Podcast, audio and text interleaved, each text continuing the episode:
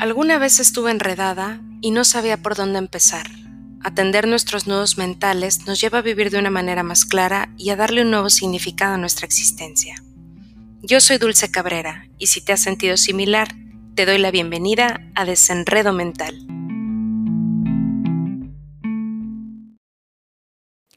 ¿Qué tal? Te saluda Dulce Cabrera en este mes de octubre, mi mes favorito del año. Este mes me encanta porque es un mes otoñal, lleno de colores entre naranja, café, donde puedes ver las hojas cayéndose de los árboles, se ven las lunas espectaculares, en algunos lugares o algunas familias tienden a celebrar Halloween y aparte es muy importante para mí este mes porque es mi mes de cumpleaños. Es por esto que el día de hoy gratamente te invito a desenredar el siguiente tema. Cumpleaños feliz. El cumpleaños es el aniversario del nacimiento de una persona según la RAE. Sin embargo, también se puede relacionar con el aniversario de organizaciones, instituciones y hoy en día hasta de las mascotas. Esta celebración suele ser popular y a veces de gran importancia dentro de las familias. Esto es porque es un buen motivo para reunirnos y convivir. Es una costumbre muy común en donde nos dan nuestro pastel, se ponen velitas y se canta alrededor del festejado. Seguramente todos los que me están escuchando en este momento han vivido algo de esto. Se cuenta que el origen de la fiesta de cumpleaños proviene de la civilización egipcia. Según Jesús Callejo en su libro Fiestas Sagradas, la celebración era un rito de protección para el faraón. En este rito se hacía una gran fiesta. Posteriormente, la fiesta de cumpleaños se trasladó a culturas como la griega, donde era solo para el cabeza de familia. O sea que solo se festejaba el patriarca de la familia. De Grecia pasó a Roma, donde se fue extendiendo para conmemorar los nacimientos de personajes importantes. Pero tuvo que pasar algo para que la celebración formara a ser parte de nuestra vida actual. Y ese algo fue la introducción del cristianismo en la fecha de cumpleaños. Sin embargo, la Iglesia Católica consideró que la celebración de cumpleaños era realizada por paganos. Lo que no sabían los primeros cristianos era que la fiesta de cumpleaños tomaría gran importancia dentro del cristianismo, debido a la gran necesidad de poner fecha al nacimiento de Jesús. En la Iglesia Occidental, o sea, la Iglesia Romana, el Papa Julio I fijó la fecha de Jesús el día 25 de diciembre. Esta fecha coincidía con el final de las fiestas paganas, y con eso mataban dos pájaros de un tiro. Por un lado, establecían de forma definitiva una fecha de nacimiento y así se quitaban de divergencias, especulaciones y cuestionamientos, y por otro lado, convertían una popular fiesta pagana en una fiesta cristiana. De esta manera, la fiesta de cumpleaños ya no estaba vetada. Con la aceptación oficial de la fiesta de cumpleaños de Jesús, la celebración pasaba a formar parte de la cultura cristiana. Con el paso del tiempo, los cristianos adoptaron la celebración de sus propios cumpleaños e incorporaron antiguas tradiciones grecorromanas con el paso de los siglos, como el pastel y las velas. ¿Sabías esto? En resumen, el origen de la fiesta de cumpleaños tuvo lugar en Egipto, pero su celebración en la actualidad es influenciada por la cultura grecorromana que fue transmitida en parte por el cristianismo. Todo esto lo puedes encontrar en el libro Fiestas Sagradas, mitos y ritos de los festejos religiosos y populares.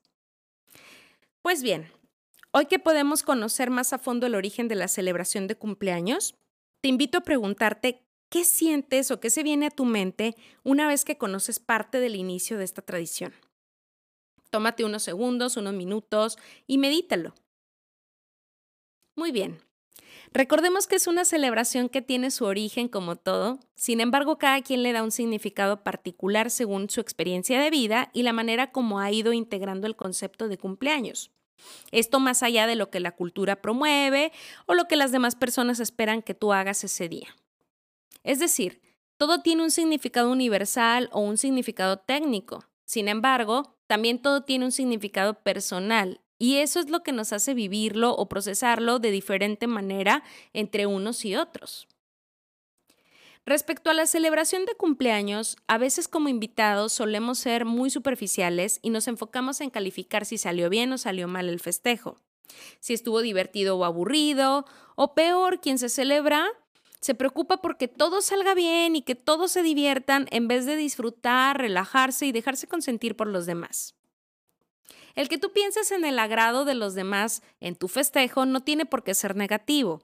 Hay quienes lo hacen considerando el hecho de darle importancia a la gente que a lo largo de su vida le ha acompañado y de esa manera agradecerles, haciendo una fiesta o teniendo detalles dedicados hacia ellos más que para sí mismo, como una expresión de gratitud.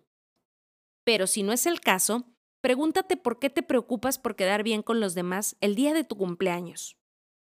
¿Acaso es una expresión de culpa por existir o experimentar felicidad? ¿O es una manera de pedir aprobación para seguir viviendo? Analízalo. En cualquiera de los casos basta con agradecerles verbalmente o con un abrazo su disposición y presencia en tu celebración. ¿No crees? Un cumpleaños feliz no necesariamente tiene que ser como la tradición lo indica.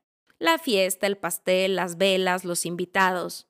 Puede perfectamente ser una tarde en pijamas, disfrutando de un rico vino, una bebida de preferencia, pedir una cena a domicilio, ver una película en compañía o de manera individual. También puede ser un viaje a algún lugar que ya tenías considerado visitar desde antes y tu cumpleaños parece ser un buen motivo para realizarlo. ¿O qué tal una tarde de retiro espiritual, contactando con tu ser interior en silencio y en paz? Tu celebración puede ser de adentro hacia afuera o de afuera hacia adentro. ¿Cómo es esto? Puede ser una celebración interior que se vive más en silencio, en calma, haciendo algo que te produce relajación y paz. Recuerdo en algún tiempo de mi vida en el cual me encontré pasando por un proceso de duelo eh, que coincidió precisamente con la llegada de mi fecha de cumpleaños. Y recuerdo que para esos días me invadía tanto la nostalgia y lo que yo estaba viviendo de manera personal que me di la oportunidad de celebrar mi cumpleaños de una manera interior, mi fiesta estaba siendo desde el interior. Decidí ponerme pijama, consentirme, pasar una tarde a solas conmigo, tomar una taza de té y meditar, reflexionar en lo que estaba pasando conmigo. En esa celebración me di cuenta que me di la oportunidad de cerrar experiencias que estaba viviendo y que me estaba costando trabajo aceptar y dejar ir para permitir renovarme, tal cual como el otoño. Ese festejo de cumpleaños se quedó en mi memoria porque fue un festejo que fue muy diferente a lo que yo acostumbraba hacer. Lo viví más de adentro hacia afuera. ¿Te ha pasado? Sin embargo, hay celebraciones que se viven más desde el exterior. En estas celebraciones se busca compartir con los demás, dejarse visitar, cantar y festejar por ellos. Tu celebración puede depender de lo que esté sucediendo en tu vida y de las necesidades que se presentan llegada la fecha de cumpleaños. Y ambas están bien. Lo importante es que sea un día de celebración para ti. Lejos de la tradición, se trata de confirmar tu existencia, la fecha de tu llegada a este mundo y validar las experiencias vividas y compartidas. También es una esperanza de continuar viviendo y de trascender. Porque, ¿por qué algo tan importante pasaría desapercibido? Se dice que aprendemos a celebrar nuestro cumpleaños como papá, mamá o nuestros cuidadores nos enseñaron. Si tuvimos una madre muy festiva, es probable que crezcamos con la misma idea de celebrar en grande. Pero también puede ser que crezcamos con la necesidad de vivirlo hacia adentro, pues en las primeras etapas esa euforia de mamá no iba a la par de las necesidades personales. Por ejemplo, el niño que prefería celebrar su cumpleaños viendo una película mientras comía una pizza, pero mamá decidía hacerle una fiesta. No está raro que ese niño, al ser adulto, celebre más apegado a sus necesidades reales e incluso se resista de vez en cuando a fiestas. Por otro lado, si no solemos escuchar nuestras necesidades, vamos a continuar haciéndolo como mamá, papá o nuestros cuidadores nos enseñaron. ya sea desde la euforia, la pasividad o la apatía. Esto para no romper con lo ya establecido, con el orden establecido.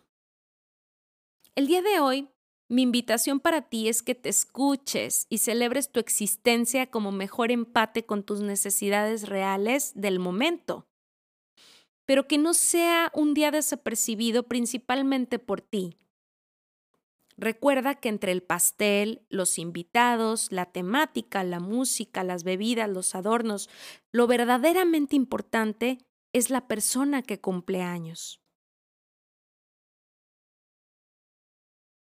Se despide de ti Dulce Cabrera, psicoterapeuta, desde Monterrey, Nuevo León, lugar donde consulto de manera presencial y desde donde me conecto para trabajar con personas que se encuentran en otros puntos de la República Mexicana y el extranjero. Recuerda dar me gusta a mis redes sociales, Facebook e Instagram, donde me encuentras como Consulta Dulce Cabrera. Hasta pronto.